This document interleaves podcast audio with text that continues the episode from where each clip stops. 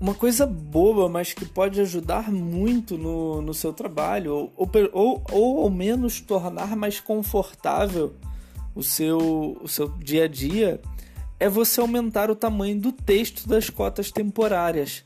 Lá em File, né, naquele menu File Opções, você tem lá a aba de gráficos e a última opção dessa aba é justamente a, a opção que controla o tamanho das cotas temporárias e assim como o background do texto, né?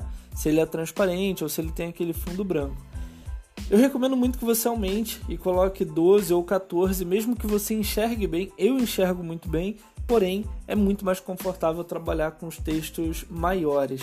E sobre o background, bom, eu deixo sempre transparente, mas aí, claro, cada um vai escolher as opções que preferir. Recomendo muito, é uma ótima opção, é muito mais confortável, muito melhor de trabalhar.